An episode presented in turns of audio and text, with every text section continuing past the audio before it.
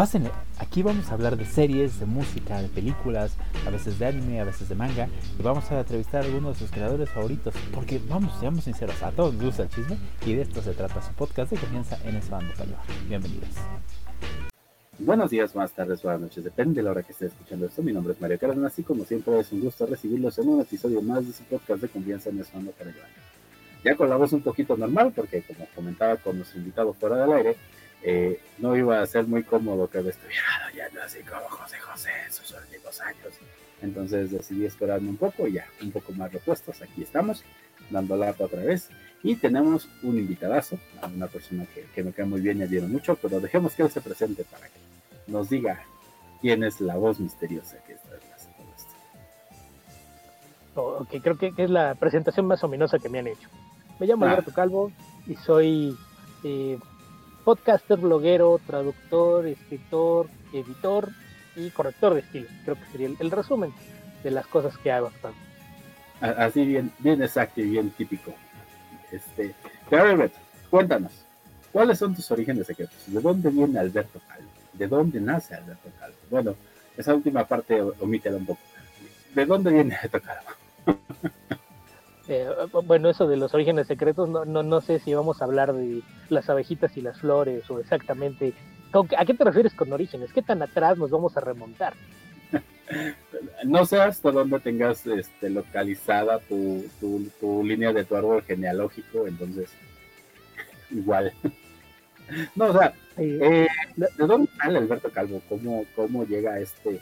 Porque ustedes eh, han de saber que Alberto Calvo es como el Wolverine de el Wolverine del cómic mexicano. No hay lugar donde no lo conozcan o donde tenga alguna colaboración. Entonces puede estar en un podcast, puede estar en algún sitio, puede estar traduciendo algún título de cómic. Entonces anda metido en todos lados. Es, es el ajonjolí de todos los mundos. A mí me gusta llamarle el Jaime, Jaime Almeida del mundo cómic. Ok, no, no sé si eso es bueno o malo, pero está bien. Lo acepto.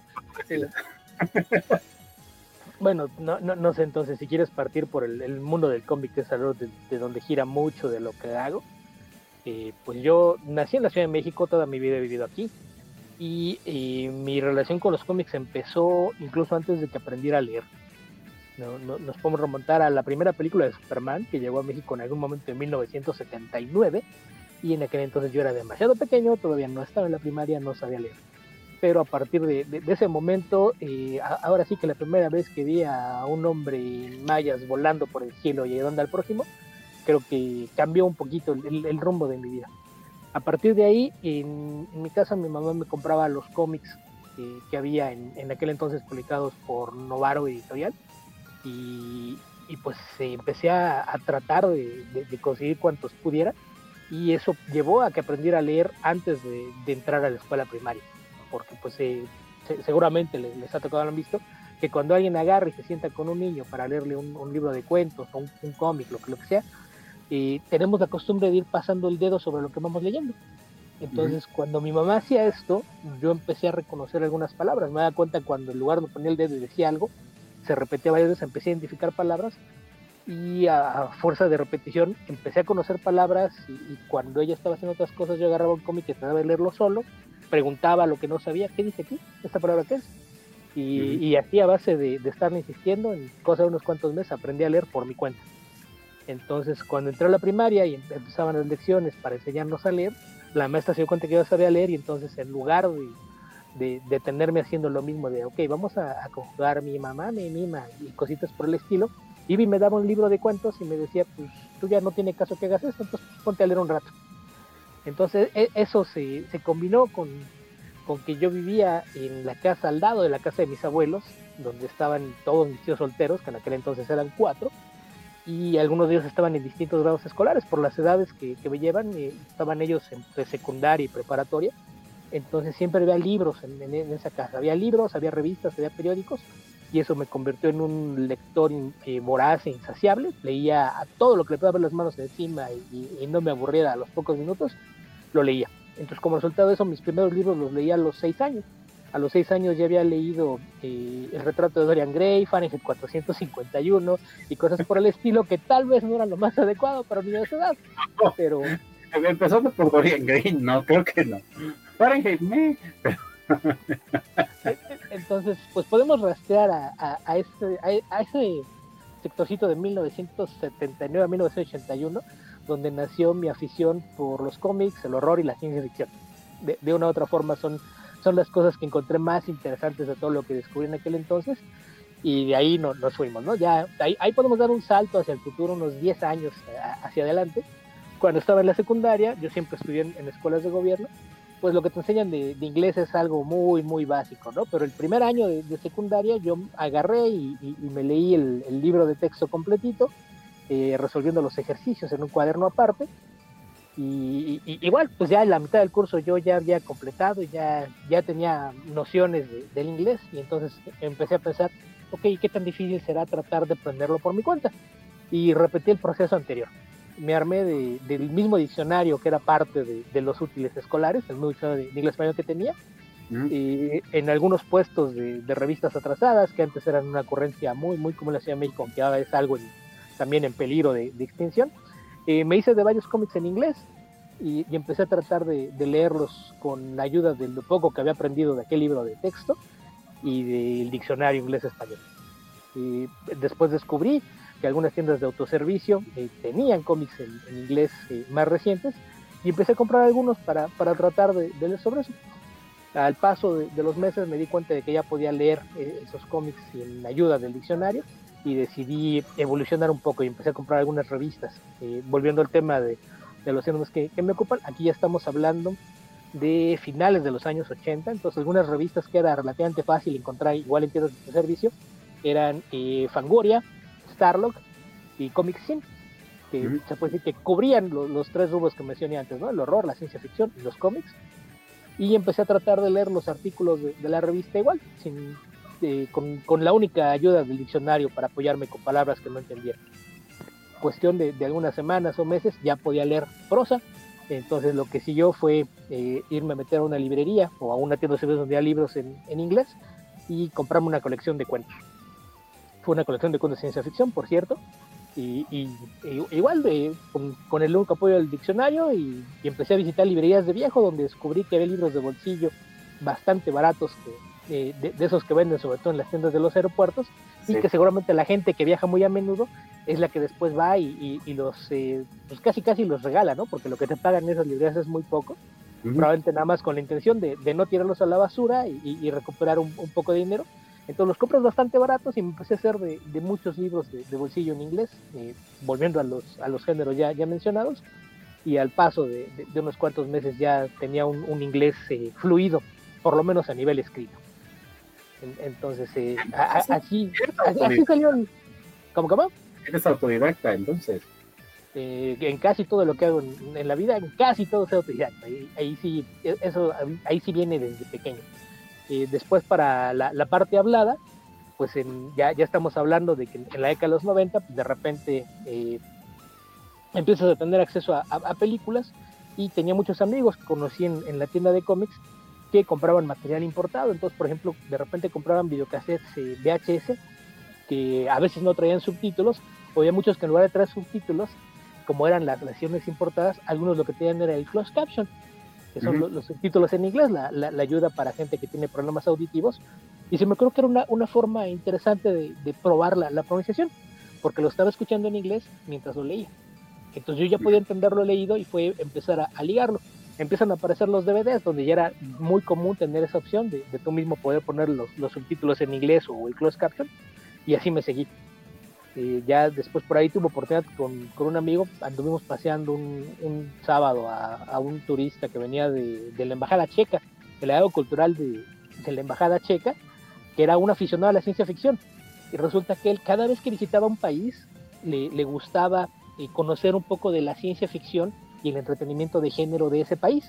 Uh -huh. Entonces él en algún foro en línea había conocido a un amigo y ese me dijo, oye, que, que va a venir un cuate checo y, y, y me contactó, que, que, si le podía echar la mano, dar una vuelta, conocer algunas librerías, eh, tiendas de cómics que, que, hay por acá. Entonces quería ver si me echas la mano porque no estoy muy seguro de mi inglés. Le digo, pues si quieres, va, vamos. Y, y, pues sí, pasamos, fue así como que la, la, primera prueba de fuego de vamos a ver si es cierto. Entonces teníamos a, tienes a, un, a, una persona que ha viajado mucho, entonces su, lengua nativa era, el checo, él no, no tenía ni, ni pizca de español, nosotros nuestro idioma nativo era el español, no sabíamos ni pizca de checo, pero en inglés nos logramos dar a entender entre todos y, pasamos un, fin de semana bastante entretenido visitando librerías, tiendas de cómics, hablando de, las películas de luchadores contra monstruos o alienígenas, de un poquito la escena del cómic mexicano y, cómo fue que, tuvo sus baches y, altibajos, que ya estamos hablando de finales de, los años 90, que aparte por aquel entonces ya se empezaban a dar las primeras convenciones de cómic en México. Y también fue de, que que a las convenciones y de repente ibas a formarte con el escritor o el dibujante extranjero y ya yo ya le, decía al intérprete, no, no, yo puedo. Y yo solito hablaba con ellos, entonces ya, ya era como que poco a poquito irle agarrando confianza al, tema, ¿no? De, ahí es de, de, donde vino unos años después el, tema de la traducción.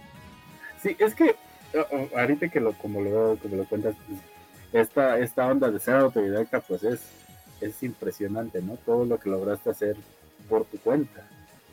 Y pues sí, eso del, inglés sí se nos complica a muchos, incluyome yo, después de hacer varios osos con algunos artistas internacionales en la mole. Entonces, pero eres un ñoño, pero también eres un ñoño raro, porque además de estar metido en cómics, también tenías un blog de deportes, deportivos, si de memoria no falla. Eh, eso fue parte de un proyecto que, que, salió ya por otro lado. Eh, ahora, a lo mejor hasta tienes que explicar ya lo que es un blog, porque es lo que cayó en desuso, que ahorita después de, la crisis de las, de las, redes sociales, como que revivió un poco, pero pues los blogs es algo que, empezó en forma a, finales de los 90, principios de este siglo, y, es algo a lo que yo tenía curiosidad. Empecé a ver que algunos escritores y, autores que seguía tenían blogs, eh, sobre todo en, en, Live Journal, había una plataforma que se llamaba Six Apart, y, empezaban eh, algunas plataformas más. Y eso coincidió con, cuando, eh, bueno, e, es que eso fue justo un poquito después. Eh, Blogspot originalmente nació de que cuando Google empezó a crecer, que, originalmente fue el buscador nada más, empezó a comprar algunas compañías pequeñitas, lo que llaman upstarts. Una de esas compañías que compró era Blogger. Esto debe haber sido por ahí de 2002. Compraron Blogger en 2002 y le, empecé a echar un ojo también a, a cómo la plataforma y yo empezaba a sentir curiosidad en aquel entonces por hacer algo por, por el estilo, pero no, no me animaba. Entonces lo, que hice en aquella época, cuando de repente empecé a sentir la, la necesidad de, de, compartir cosas que se me ocurrían entre cuentitos de ficción, eh, anécdotas, curiosidades que me iba encontrando en línea, y abrí una lista de correos. En, en aquel entonces eh, no, no eran como se llamaban newsletters, nadie les decía así era tal cual, era una, una lista de correos, una mailing list. abrí una y, suscribí a un montón de, mis amigos y ustedes son mis sujetos de prueba. Ahí si los aburro me dicen y, con gusto los desuscribo. Y durante unos cuantos meses me dediqué a mandar un newsletter más o menos cada dos, tres semanas en el que ponía algunas cosas que, que se me ocurrían, a, veces eh, bobadas que me ocurrían habiendo visto una noticia. Por ejemplo, recuerdo que una de las primeras fue que me, topé con la noticia que en alguna parte del sureste de la República, no recuerdo si fue en, Campeche, Tabasco, algo así, tuvieron un problema con los tags que le ponían a los bebés en el ala de maternidad de un hospital y revolvieron a los niños. E, e, entonces de repente no sabían los bebés cuáles eran de quién, todos los niños que habían nacido una semana, y ah. anunciaron que, que, se iban a hacer pruebas de ADN para, para poder ubicar a cada niño con sus respectivos padres. Y lo primero que me vino a la mente fue, ok, ¿y qué pasa si el papá de uno de los niños no es el papá. Si, es un hijo de el, famoso chiste, y si es hijo del lechero, del carnicero o, del cuñado, ¿qué, va a pasar entonces? E, e, entonces, e, esa clase de, cosas que se me ocurrían era lo que ponía en newsletter y lo mandaba. Y, hiciste, que me acordara de una imagen que salió hace unos 5 o 6 años de un hospital general en Toluca de una este, la imagen es una enfermera eh, haciendo malabares con varios bebés y dice el texto si naciste en julio entre julio y agosto de 1971 acércate a nosotros porque probablemente tus papás no son tus papás hubo una ligera confusión ah, Chale. Eh, eh, no se imagina. Es, que ahora ya, ya tienes muchas otras formas de controlarlo, ¿no? Ya no nada más es que el, acta normalmente hay una, una huella digital del pie completo y hay registros electrónicos y demás, pero antes las cosas se hacían completamente a mano, entonces no, no era tan fácil, pero, pero así tal vez veía alguna noticia o algo que se me ocurría y lo compartía. Eh, entonces de, ahí me empezó a salir la, idea de empezar a compartir lo que me pasaba por la cabeza, literalmente. esto coincidió con que de entre los servicios que empezó a crear Google, crearon su sistema de correo, el, famoso Gmail, que ahora es eh, creo que el, principal medio que utiliza todo el mundo para, para correos personales de, forma gratuita, ¿no? Me acuerdo que, por ejemplo, para Gmail tenías que tenía que invitarte a alguien. En ese, momento tenía que invitarte a alguien que ya tuviera cuenta, te tenía que invitar para que sacaras tu cuenta. Porque no todos podían sacar su cuenta de Gmail. Justamente, no recuerdo de quién fue la invitación que recibí, pero fue de un escritor de cómics. Que, que de repente decía, no, pues me dieron 10 invitaciones, ¿quién las quiere? Y en algún foro, eh, que, también había los famosos message boards o, bulletin boards, que era lo, que existía antes de, de, las redes sociales como las conocemos ahora, y, más o menos cada semana, cada 15 días les daban 10. Entonces dependía, no, pues si alguien quiere, dígame. Y en alguna de esas me tocó, no, no recuerdo quién fue, probablemente había sido Warner pero no estoy seguro, probablemente fue alguien más, que, que de repente decía, tengo 10 más, ¿quién las quiere?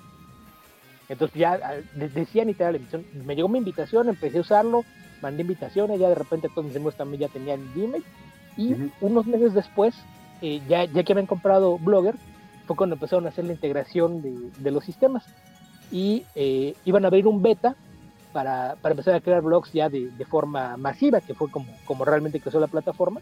Esto fue a, a mediados de 2004 y en ese entonces fue, bueno, no ni siquiera a mediados, principios. Y en marzo de 2004 abrí Lograr Necesidades, un blog que a la fecha mantengo activo. Y digo, había empezado eh, algunos meses antes, en mayo de 2003 fue cuando empecé con el, lo de la lista de correos en marzo de 2004, lo mismo que mandaba por correo, empecé a publicarlo en el blog, aparte de que empecé a poner otras cosas. Eh, cosas de algunas semanas y, dejé de, usar la lista de correos y el, blog se convirtió en, el centro de, mis actividades por ese lado.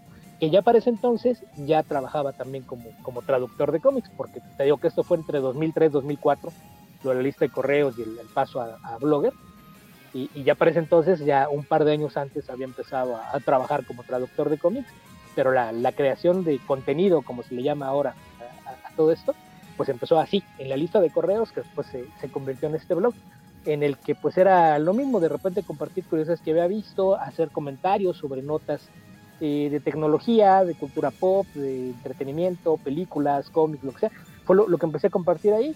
En aquel entonces también fue cuando empezaron a aparecer los, los primeros celulares con cámara, por ahí en 2005, si no mal recuerdo. Me compré mi, un celular que era de los que no traía una cámara integrada, sino que era un modulito que le conectabas en la parte de abajo al teléfono, en donde no te pones el cargador, y, de ahí tomabas las fotos. Y era una cámara de, bajísima calidad, creo que tenía una calidad de 320 por 480, creo que eran las fotos que tomaba, algo así. Pero pues de repente ya el, hecho de traer una cámara todo el tiempo en, la bolsa, pues de repente tomaba fotos de cosas curiosas que me encontraba por la calle y también las, las compartía en, el blog. Entonces fue, fue de ahí que, que empezó eso. Pero digo, esto ya se empezó a dar de forma paralela con el tema de la traducción. Pero para la traducción, acabaste traduciendo algunos títulos para Bit, ¿no? Este, Planetary, no falla. Eh, Planetary y The Authority fueron los dos títulos con los que empezó mi, carrera como traductor. ¿Cómo acabas acercándote a, este, a esta situación? O sea, ¿cómo llegas a pedir trabajo como traductor a una editorial de cómics? O sea, aunque por esa risa supongo que fue un golpe de suerte. no, no necesariamente. Ahí volvemos a lo mismo que de repente es un poquito la forma de ser el carácter de uno. Y, yo solía decir cuando me dicen, ¿y cómo acabaste en esto? Yo digo, se debió a mi incapacidad de quedarme callado. Y, y es que en, en, aquel entonces, eh, a finales de toda la segunda mitad de los 90, eh, bueno, más, bien las tiendas de cómics empezaron a pasar en México por ahí de 1991, 92. Entonces, desde entonces fue que, que empecé yo a, a, comprar cómics ya de forma regular, semana a semana en inglés y fue cuando me, empecé a hacer de un grupo de amigos que, que estaban ligados en esto. Hay muchos de ellos por ahí que, que conocí justamente en, una tienda de cómics y en una de, en la tienda en donde nos, nos reuníamos hacia finales de, los años 90 que era Comics Inc eh, que fue un, derivado de, de, Comics S.A. que era una de, las pioneras de, las tiendas de, cómics en México estaba al sur de la ciudad cuando se mudaron cambiaron de nombre en 1998 se convirtió en NIM y estaban por allá en la zona de Copilco muy cerca de la eh, UNAM. y ahí estaba en una, plaza comercial y dentro de, los clientes, uno de, mis amigos era también amigo de Uriel Durán, que, en paz descanse, que en aquel entonces era articulista para algunos títulos de, Grupo Editorial Vid, Y uno de los dueños de la tienda también en aquel entonces escribía eh, algunas columnas para, para títulos de beat. Entonces, como que había por ahí ya, ya algunos lazos, habiendo tiendas de cómics, era, era, normal que hubiera gente que se conocía en el medio. Y él nos comentó que pensaban traer eh, a, a, México eh, estos títulos que mencionábamos, ¿no? Planetary y The Authority, que eran eh, de algunos de mis cómics favoritos de, de aquel entonces. Entonces, eh, pues él estaba por allá platicando con, con ese otro amigo y de repente se oigan, oigan, me, me quiero decir, mira, ven, diles, ah, pues es que van a traer estos títulos. Y, y yo lo primero que dije, mmm, pero si tuvieran buenas traducciones valdría la pena, ¿no? Si no, ¿para qué? Hijo de madre. Como dije, te quedaste callado. mi incapacidad de quedarme callado, ¿no? Nunca lo he sabido hacer y, y, y bueno, lo dije. El, el, caso es que dice, ah, bueno, es que de hecho todavía no se sabe quién lo va a traducir, porque como, justamente como son cómics un poquito más eh, complejos y elaborados que la mayoría de las cosas superiores que publican, y están pensando en a lo mejor traer a alguien externo para que sea a cargo de eso. Obviamente se rodea de todos tus amigos, que, que pues, también no, no, es como si fueran peritas en dulce, entonces empiezan ándale, a ver si es cierto, entonces sí con, a ver, a ver si, a ver si muy salsa, si fuera tan fácil, vas. Y dice, ok, ¿y, y qué? ¿Y cómo, cómo se hace eso? ¿Cómo, cómo aplica uno?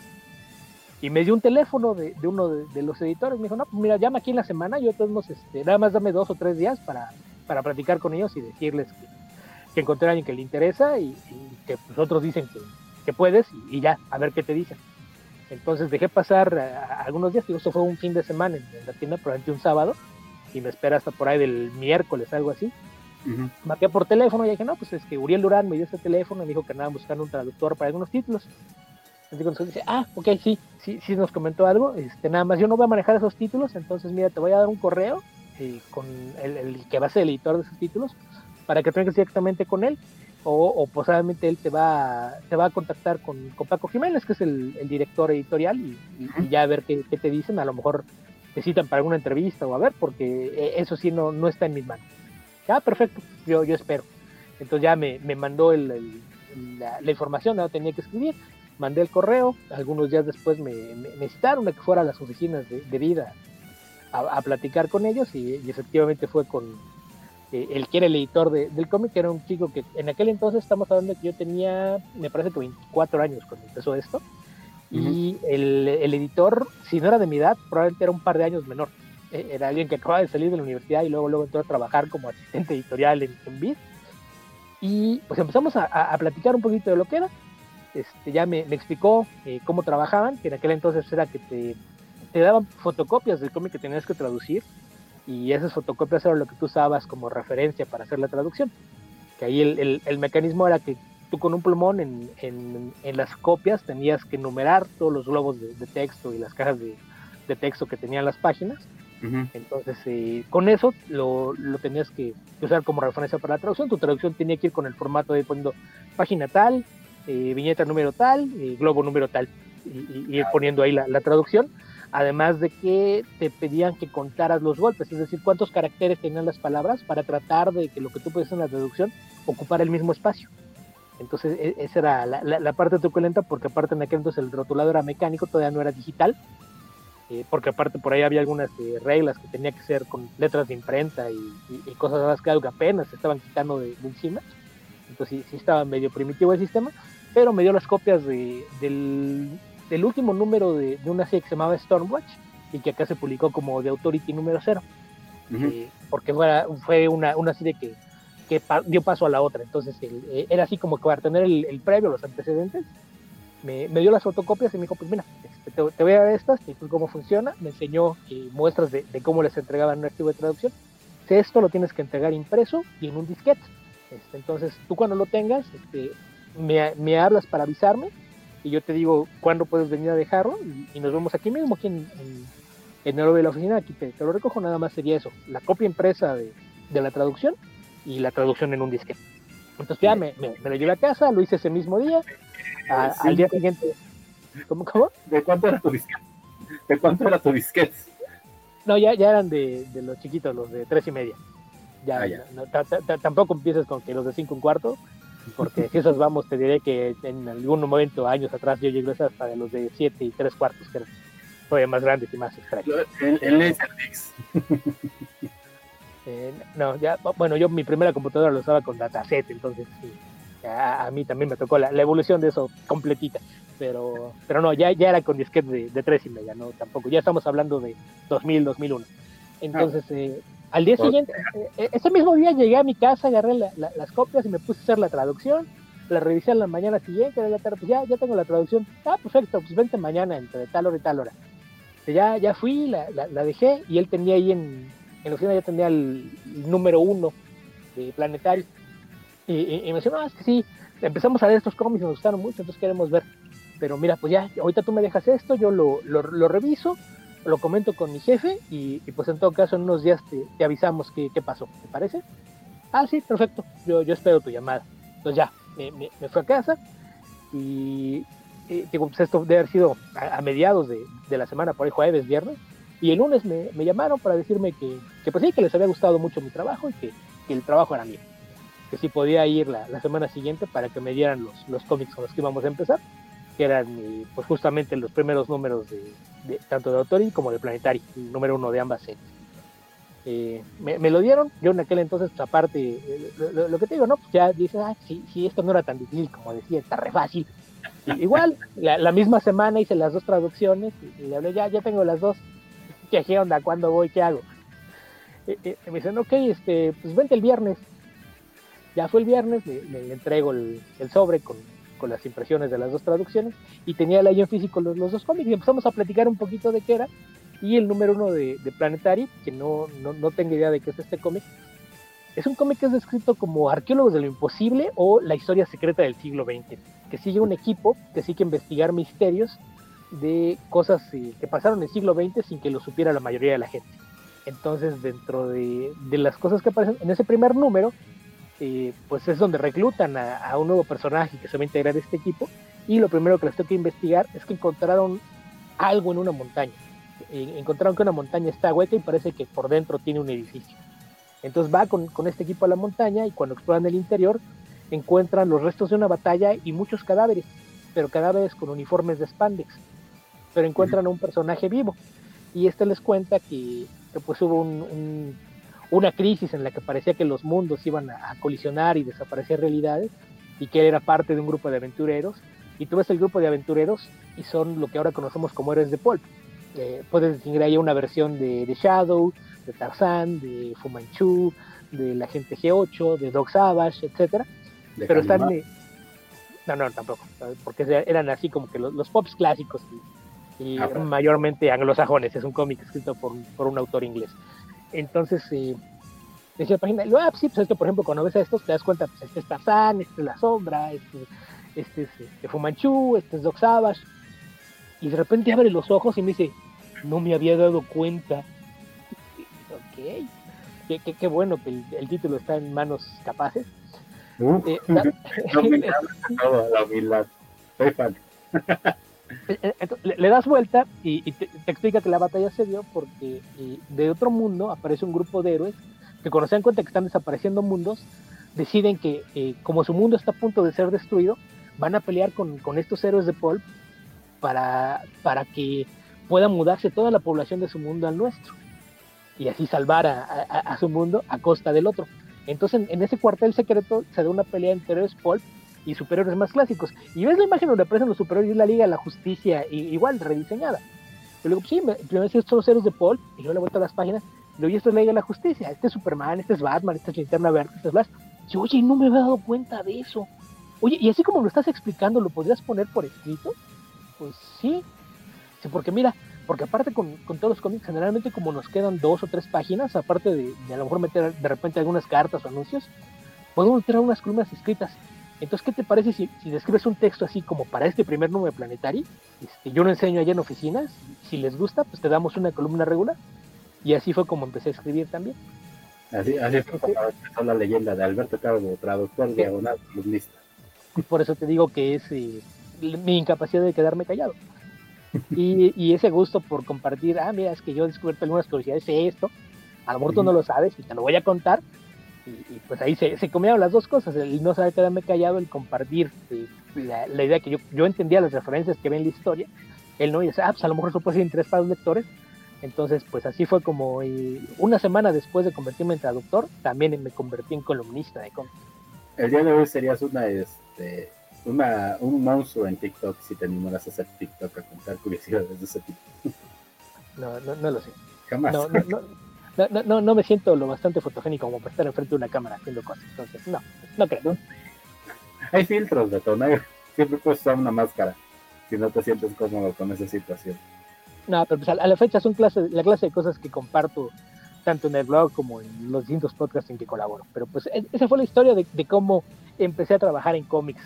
En, en, 2001 fue eso, si no mal recuerdo. Pero como que todo va de la mano, ¿no? O sea, porque haces, es, haces empiezas como traductor, empiezas como columnista, de ahí acabas en algunos proyectos demás, por ejemplo, acabas en Comicase, por mencionar alguno, como articulista en Comicase, acabas con tu propio podcast también. A final de cuentas creo que, que la ñoñiza es muy noble en ese aspecto, ¿no? O sea, como que, que so, somos muy nobles al respecto de que, ah, mira, a él le gustan los cómics, ah, de ser raro, ah, jálatelo. no, hay que hacer algo, este, jálatelo, debes saber cosas, o sea, como que siempre está ese, usted se cree que ese círculo es muy cerrado, pero la verdad siempre está abierto a, oportunidades y nuevos proyectos. Un poco, pero ahí, por ejemplo, mencionabas tú Comicase. Yo a Comicase me integré como colaborador hasta 2011, a pesar de, de que conocía, al menos virtualmente, a, Jorge Tobalín desde varios años antes. De hecho, cuando, cuando anunció la revista, cuando anunció que iba a lanzar una revista dedicada a cómics, la anunció en un blog que yo creé, pero me invitó a mí hasta cuatro años después a colaborar. Ah, se pasó lo, que pasa, lo, que pasa es, lo que pasa es que él tenía un programa de, de radio con, uh -huh. eh, con, otra persona, con Carlos Joy Moisés, que también tenía ya después sus, sus propios podcasts y, y, y, demás. Ellos dos hacían un programa de, de radio. Y tenían uno que era para Radio Politécnico que se llamaba, si no me equivoco, Los Caballeros de la Noche. Y después, cuando se cerró ese espacio, consiguieron ellos un espacio más y abrieron otro programa que se llamaba La Quinta Dimensión. Entonces, eh, sí, yo era muy amigo. Jorge, lo que contaba Jorge cuando platicó de eso es que ellos llegaron con la idea de su nombre original para el programa, pero que fue Radio Politécnico, ¿no? Radio IPN que les dio la chance, que les dijo, ah, bueno, sí, les vamos a dar el programa, pero se tiene que llamar La Quinta Dimensión. Oye, pero que no, no, no, no, no. Nuestro programa ñoño se llama La Quinta Dimensión, entonces, pues ya, no, no hay discusión ahí. Y que lo tuvieron que poner La Quinta Dimensión. Digo, para aquel entonces, Carlos Joy Moisés era uno de los amigos que conocí en la tienda de cómics que yo frecuentaba y donde conocí también a, a Uriel Durán. Por eso te digo que, que, todo gira un poquito ahí alrededor de, del tema de la tienda. Entonces yo era amigo de, de Joy desde probablemente 1998, 99, que fue cuando me lo presentaron. Éramos muy amigos, entonces cuando empezaron a hacer el, el programa, eh, él, él, me empezó a decir que le gustaría hacerle más promoción, que le gustaría que una forma de compartir por ejemplo, las portadas o algunas escenas que, que, querían. Y como ya en aquel entonces yo ya, ya dominaba Blogger y, y había abierto no sé cuántos blogs eh, grupales, eh, individuales, en aquel entonces, eh, a, a, por ejemplo, a, empecé con lograr necesidades. En lograr necesidades in, invité a otras personas a escribir conmigo, igual de, de algunos de esos temas. Eventualmente pues, todo el mundo hizo tres, cuatro colaboraciones y, y se fue, me voy a dejar solo. Pero como lo había convertido en un, en un blog grupal, abrí otro que se llamaba Get Out of My Head que era donde ya, seguía haciendo lo mismo de siempre y escribir de lo que me pasara por la cabeza y el tema que fuera. E, e, era tanto el, el, el, tiempo que pasaba trabajando en los blogs que ese blog lo empecé a hacer bilingüe. Hice una versión en inglés y todo lo que publicaba en español unas horas después lo publicaba también en inglés. Okay. La, la, verdad es que ahora volteo hacia atrás y pienso, no, no, no sé de dónde, de dónde estaba sacando tiempo para hacer todo eso, pero de, de repente volteas y... y eh, no, no, no, sé. Y, y le, le propuse abrir un blog entonces yo había el blog de, de, Quinta Dimensión que fuera como un, un, punto de apoyo para el programa de radio. Uh -huh. Entonces cuando se abrió el blog, originalmente la gente que publicamos ahí éramos eh, los dos conductores del programa, que eran Jorge y, Carlos, y yo. Éramos los más complicados en el blog. Y quien más publicaba era yo. Después se, sumó otro amigo, eh, que era eh, Rodrigo Álvarez Juárez, que en paz descanse. Se, se, integró también a compartir de repente noticias curiosidades. Y, y, así fue como trabajó el, el, blog durante mucho tiempo. Entonces, en aquel entonces, eh, fue, fue, cuando empecé a tener interacción con Jorge sin conocerlo en persona. Eh, ya después coincidimos por ahí en algún evento, nos, saludamos y demás.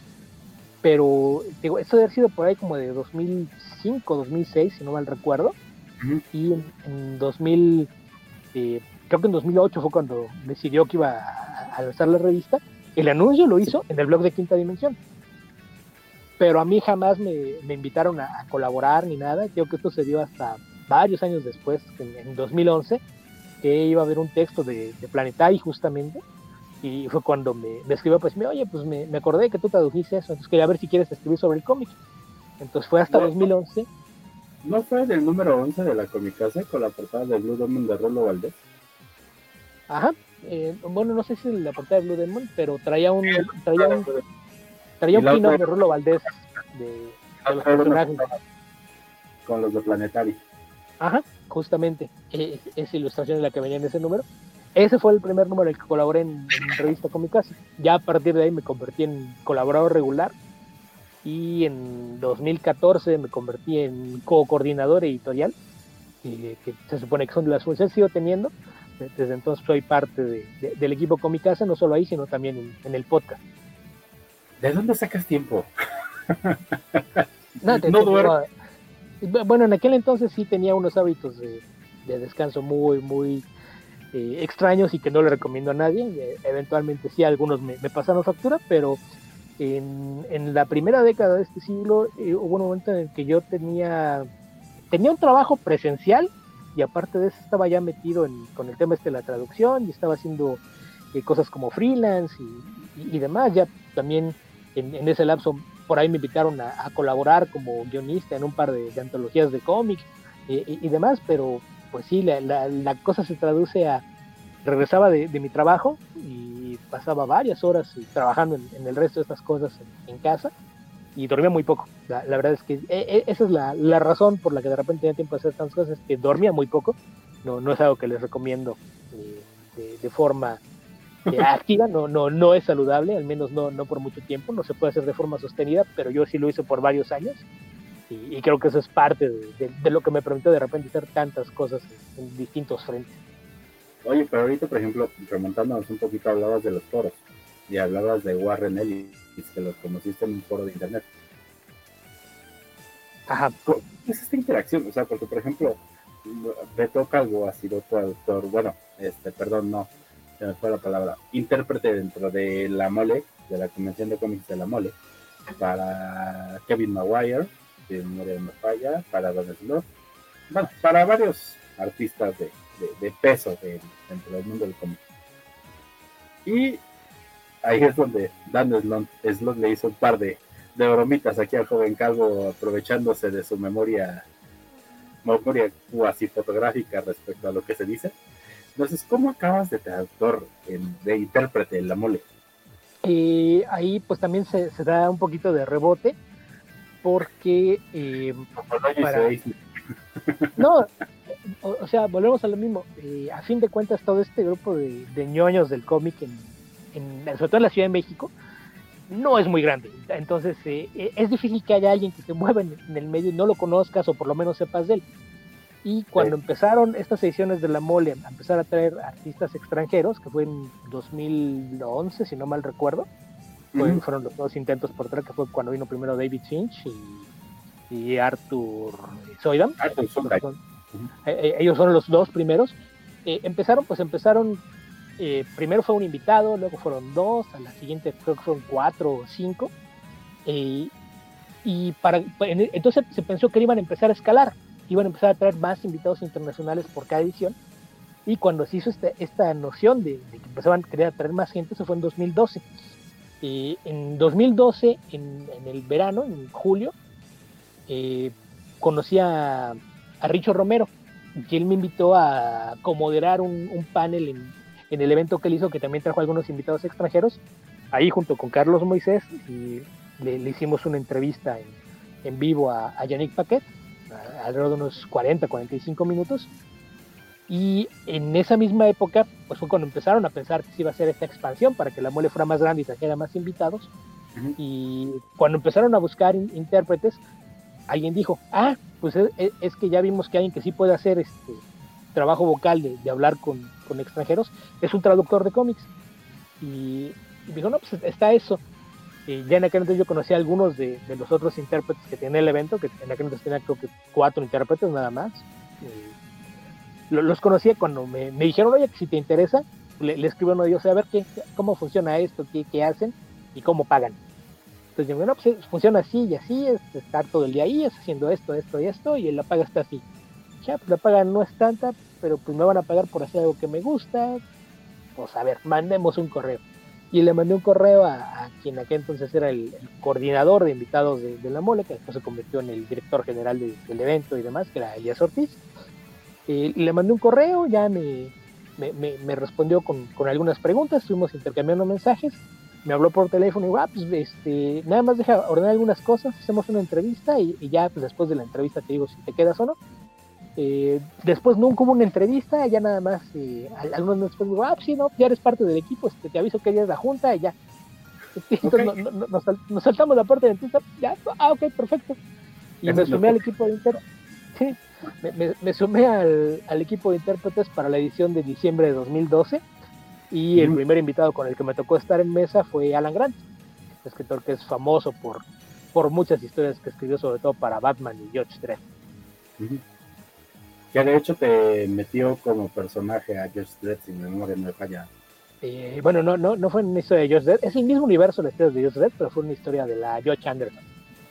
Que, ahí eh, durante mucho tiempo Alan Grant coescribía las historias de, de George Dredd con el, escritor que creó el personaje, que es a John Wagner, pero después tuvieron diferencias y decidieron que como ya no podían trabajar juntos, pues mejor se iban a, dividir el trabajo y hasta para no chocar se repartieron personajes.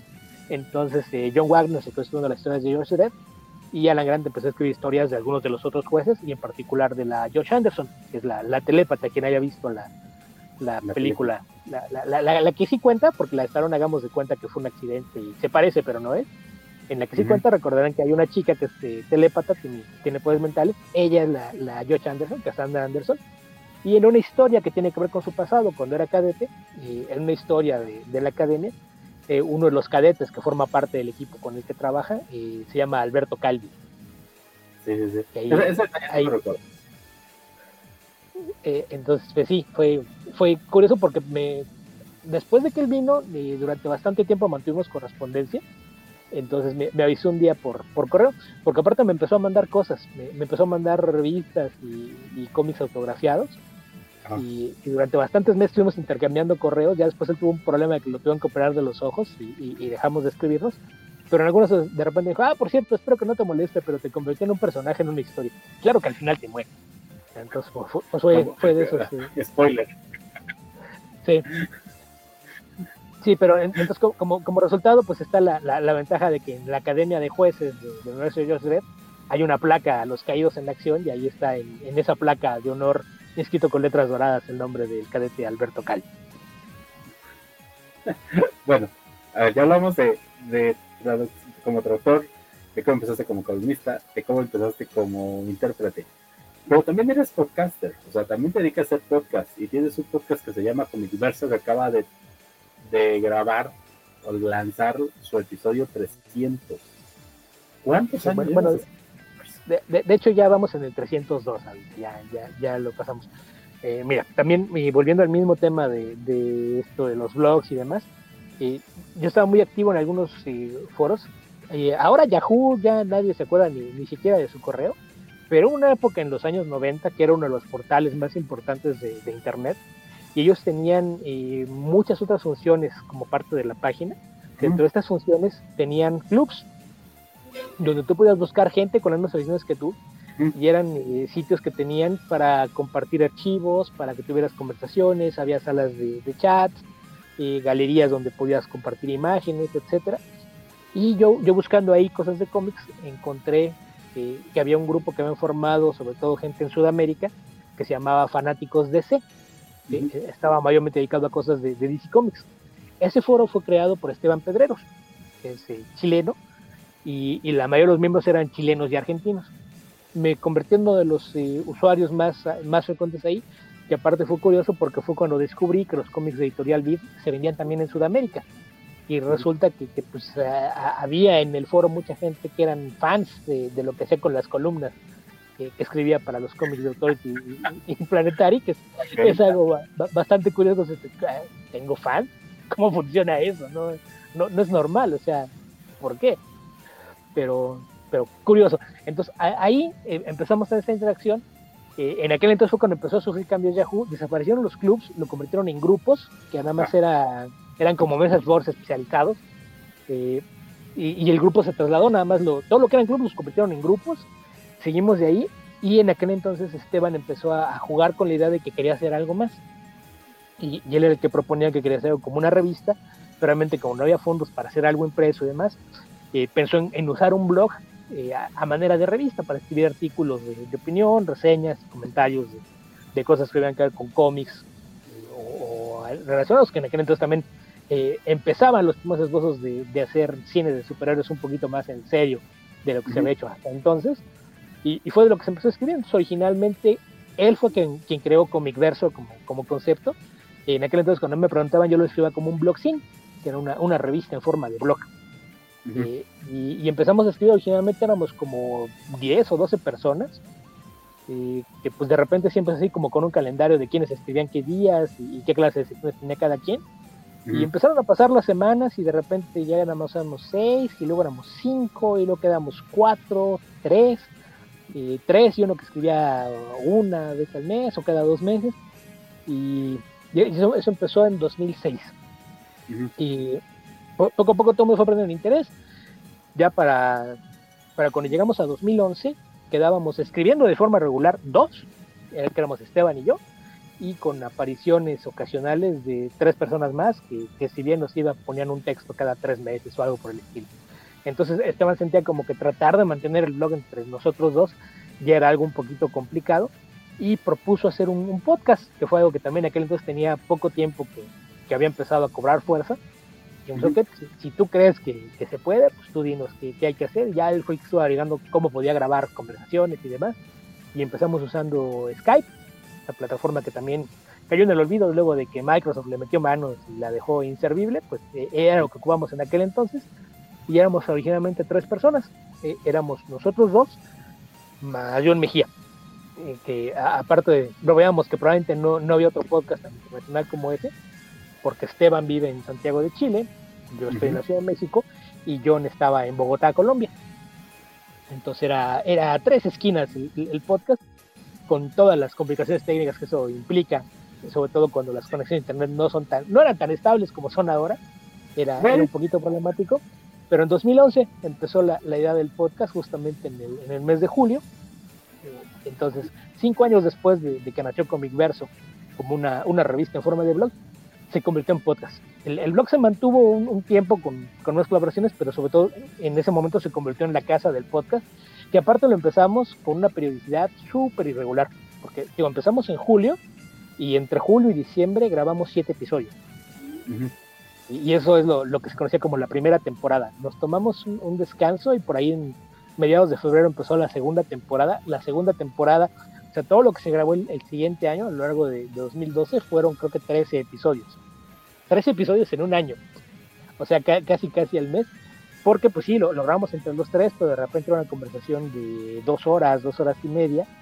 Y la tenía que editar alguien que tenía que ir a la escuela y tenía actividades propias. Entonces a veces grabábamos y él en lo que lo editaba y publicaba, pues pasaban dos o tres semanas y ya hasta después de que hacía eso, una semana después volvíamos a grabar, entonces eh, eso era lo, lo que sé que hacía tan, tan irregular, pero ya en, en los últimos años lo, lo, fuimos eh, filtrando, eh, John dejó de, de, cobrar con nosotros porque la logística ya no daba con, con sus horarios de, del trabajo y sus responsabilidades en casa, nos quedamos solos Esteban y yo eh, a partir de, la segunda temporada justamente.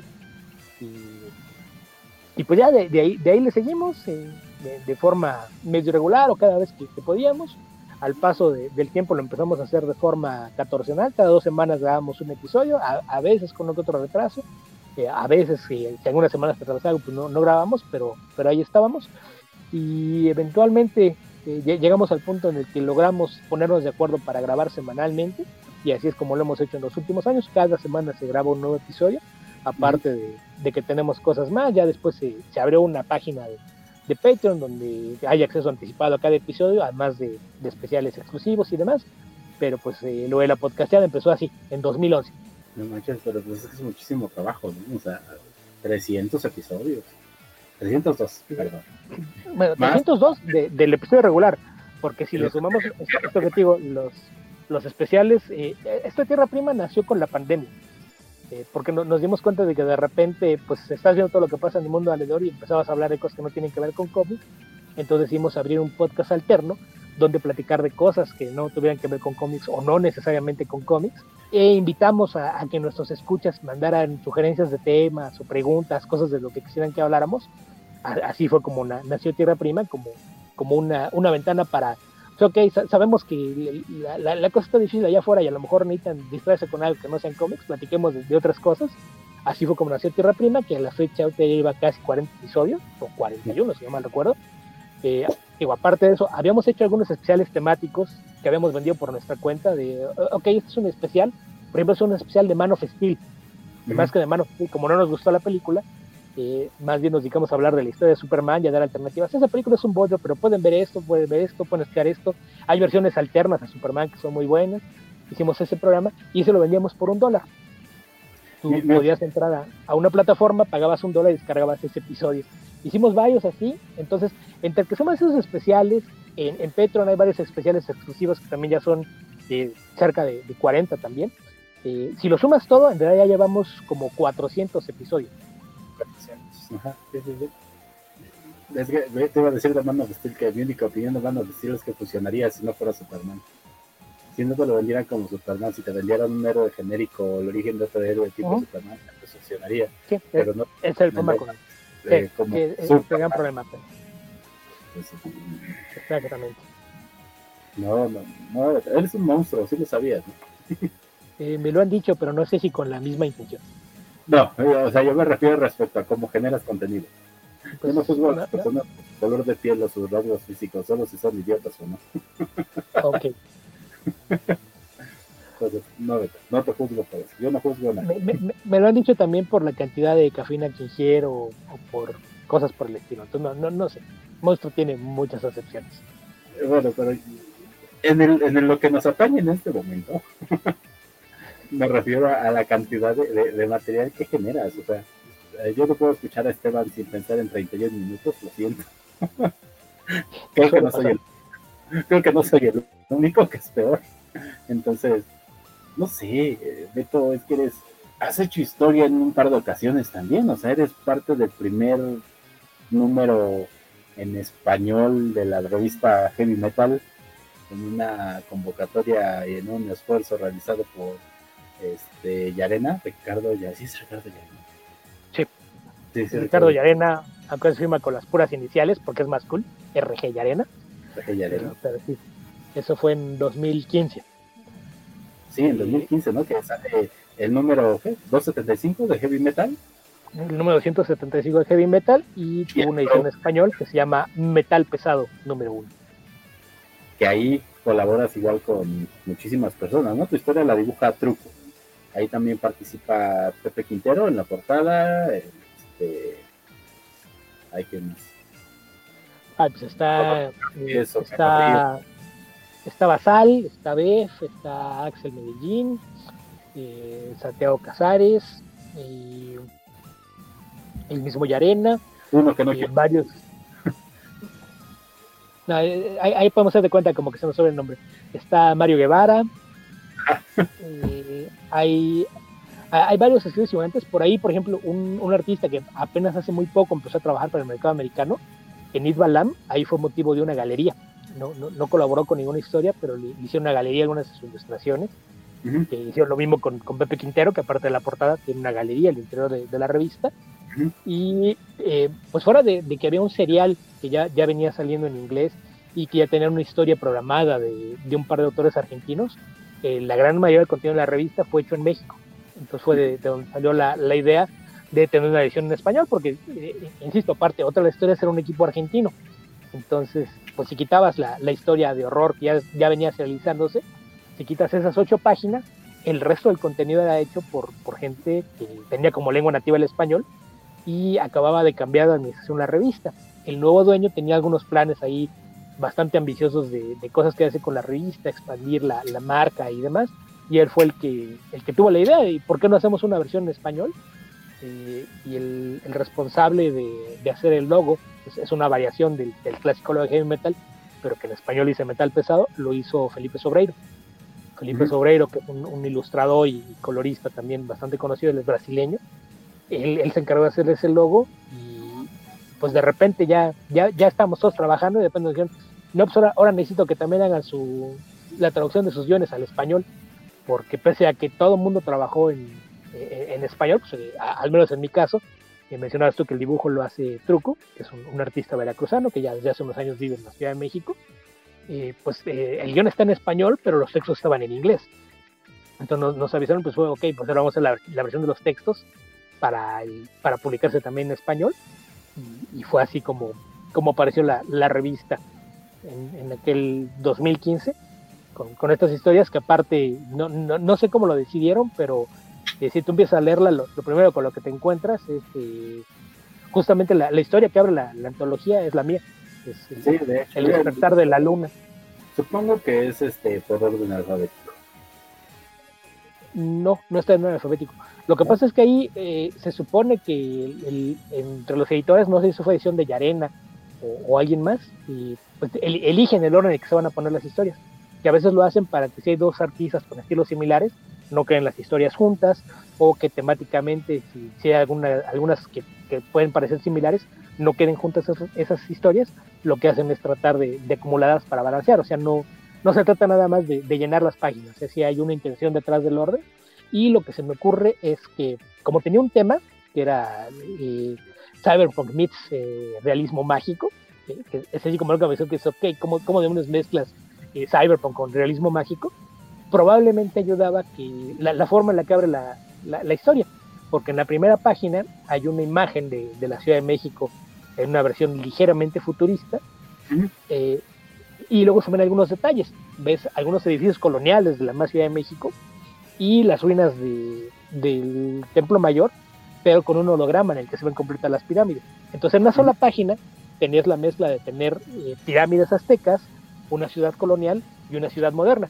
Entonces yo asumo que tal vez esa primera página fue lo que hizo que decidieran que era la historia ideal para abrir la antología. Ah, sí, sí, sí.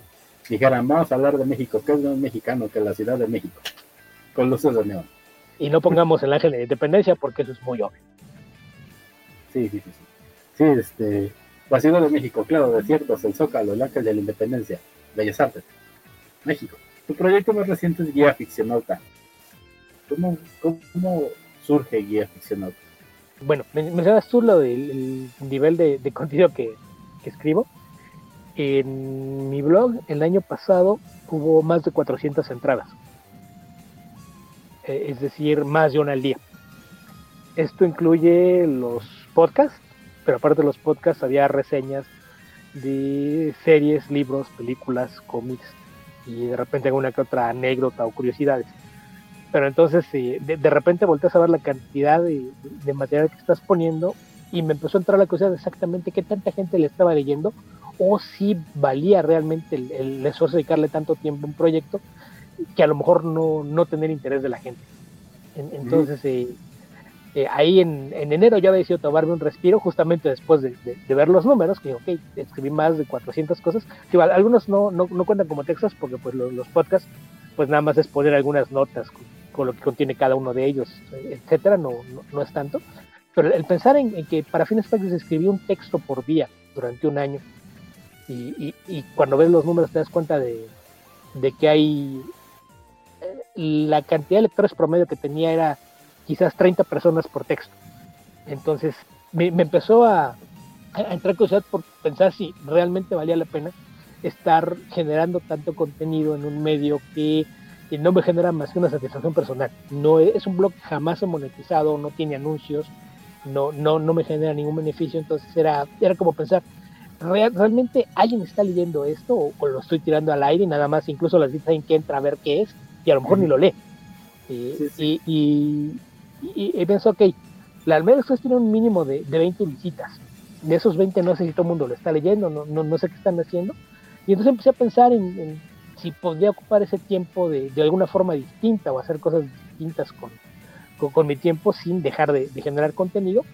Y después de dar vueltas al asunto, decidí probar suerte abriendo una página de Patreon, donde pudiera hablar de, los mismos temas, pero de una forma un poquito más extensa, con, textos más largos, más, más a fondo sobre los mismos temas, en lugar de, hacer nada más reseñas. Y esa fue la, razón para empezar con, con Guía Ficcionado.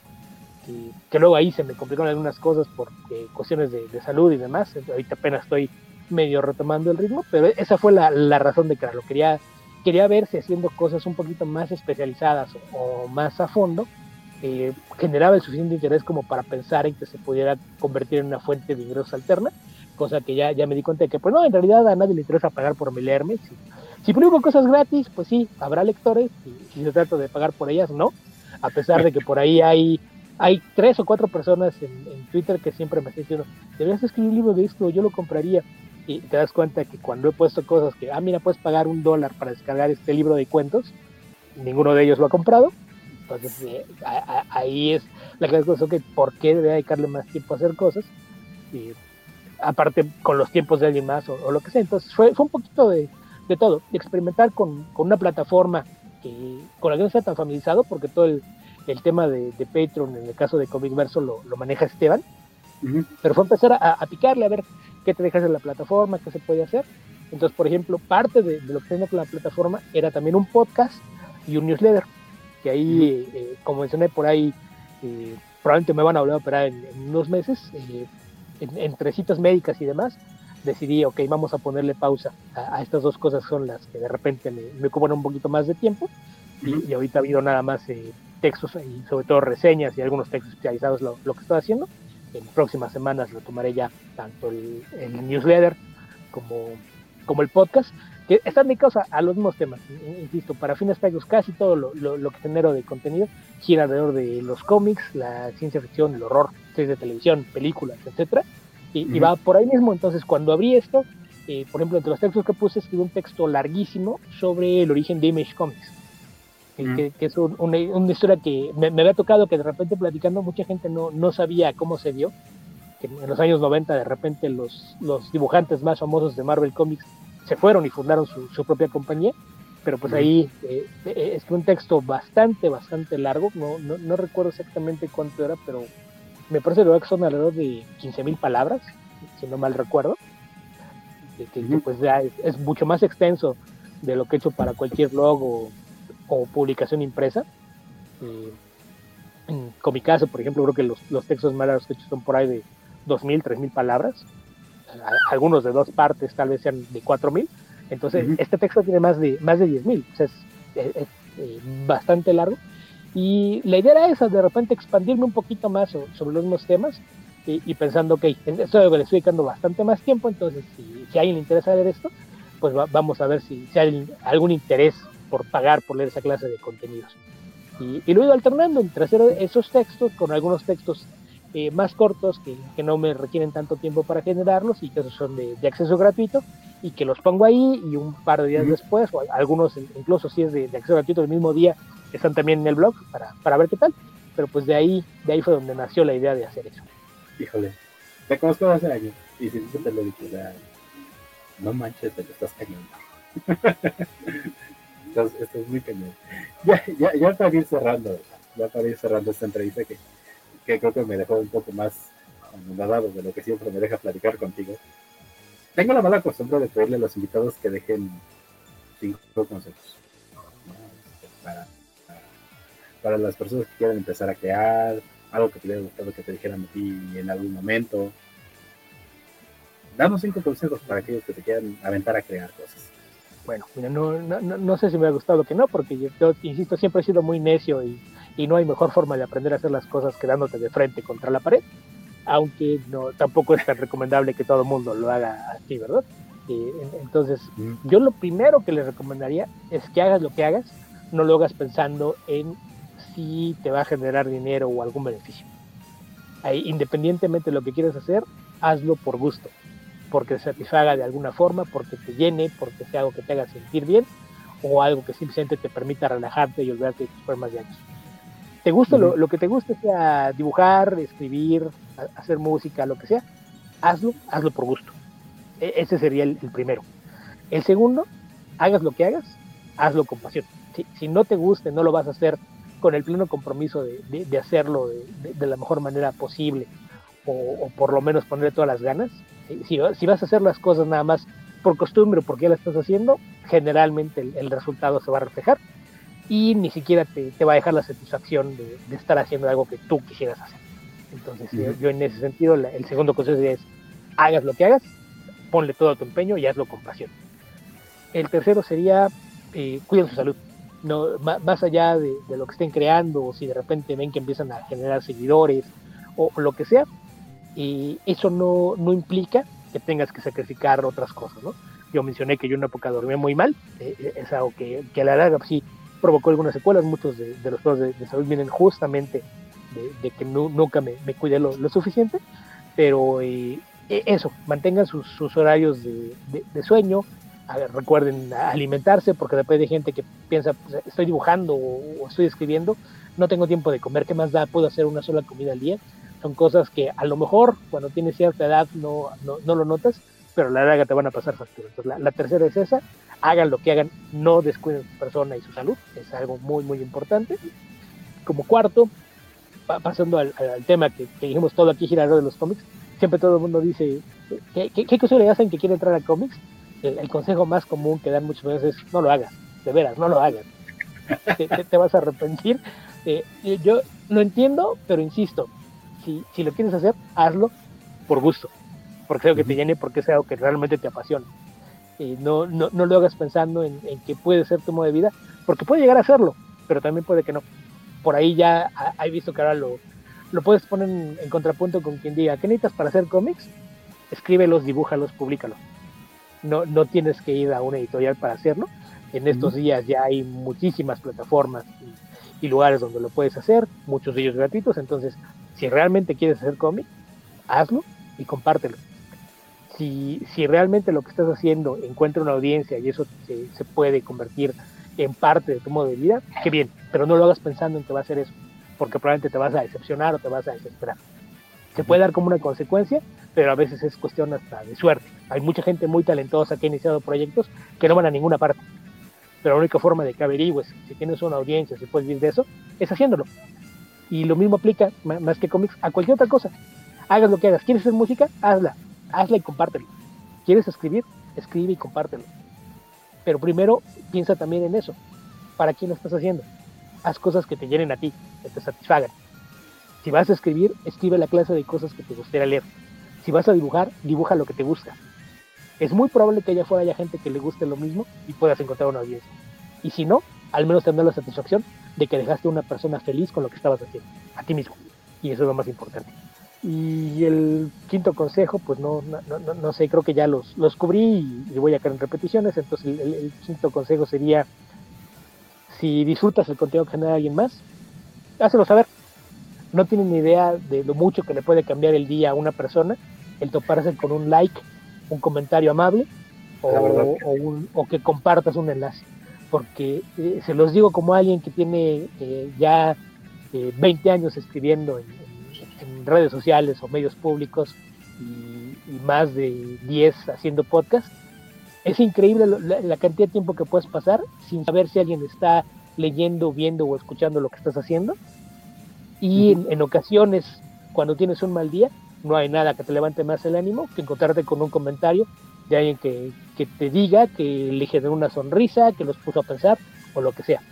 Entonces, más allá de, los cuatro para, para crear, ese otro. Si disfrutas el trabajo de alguien más, hácelo saber. Insisto, un like, un qué padre, o un, simple me gusta es, es, algo que puede, puede tener un valor que, no, no se alcanza a imaginar el impacto que puede tener en el día de alguien. sí, sí, ahí, ahí sí te creo porque me han llegado comentarios de gente que no, no conozco. O sea, generalmente con el podcast me llegan este, comentarios de gente cercana, ¿no? Y me han llegado un par de mensajes hacia Instagram o, a Facebook o a Twitter de que no manches está bien chido, ¿no? O, qué buen programa, o qué buena entrevista. Y pues sí, sí te llena, ¿verdad? Pues sí, sí te llena, sí te emociona y todo eso. Entonces, pues sí, sí está chido, sí. Sí, si les gusta o les gusta, like, compartan. sobre todo si lo estás haciendo en algo que no, no te genera ningún beneficio económico ni en otra clase, esa clase de comentarios son las que hacen que lo sigas haciendo. ¿Puede? Beto, ya para finalizar, ¿dónde te leen? ¿Dónde te siguen? ¿Dónde checan tu contenido? ¿Dónde te pueden nostalgiar? ¿Dónde te mandan cosas? Bueno, pues mira, eh, eh, la, forma más fácil de, saber qué estoy haciendo o en qué ando eh, normalmente es en Twitter, que es para es la única red social que utilizo de, forma regular. Ahí me encuentran como Albion2112 y generalmente siempre que tengo algún material en cualquier otra parte, algún podcast ya sea en los que participo regularmente o a los que me invitan, así como en este caso, siempre pongo por ahí enlaces y lo comparto, entonces la, la forma más fácil de, estar al día, además de que supongo que también es la forma de stalkearme si es que a alguien me interesa perder el tiempo de esa manera, porque también a veces cuando no estoy compartiendo cosas mías, generalmente estoy repiteando arte de, cómics o ilustradores, entonces por lo menos siempre hay cosas bonitas que ver ahí, aun, si yo no estoy haciendo nada. Eh, más allá de eso, mencioné el blog, que, está activo desde hace ya... Eh, de, 18 años, 19 si contamos que tiene todo el material del newsletter original, que es Lograr las Necesidades, ese está en hogueralasnecesidades.blogspot.com, ahí lo, lo, encuentran, son ya casi 4.000 entradas lo, que tiene acumuladas ese, blog.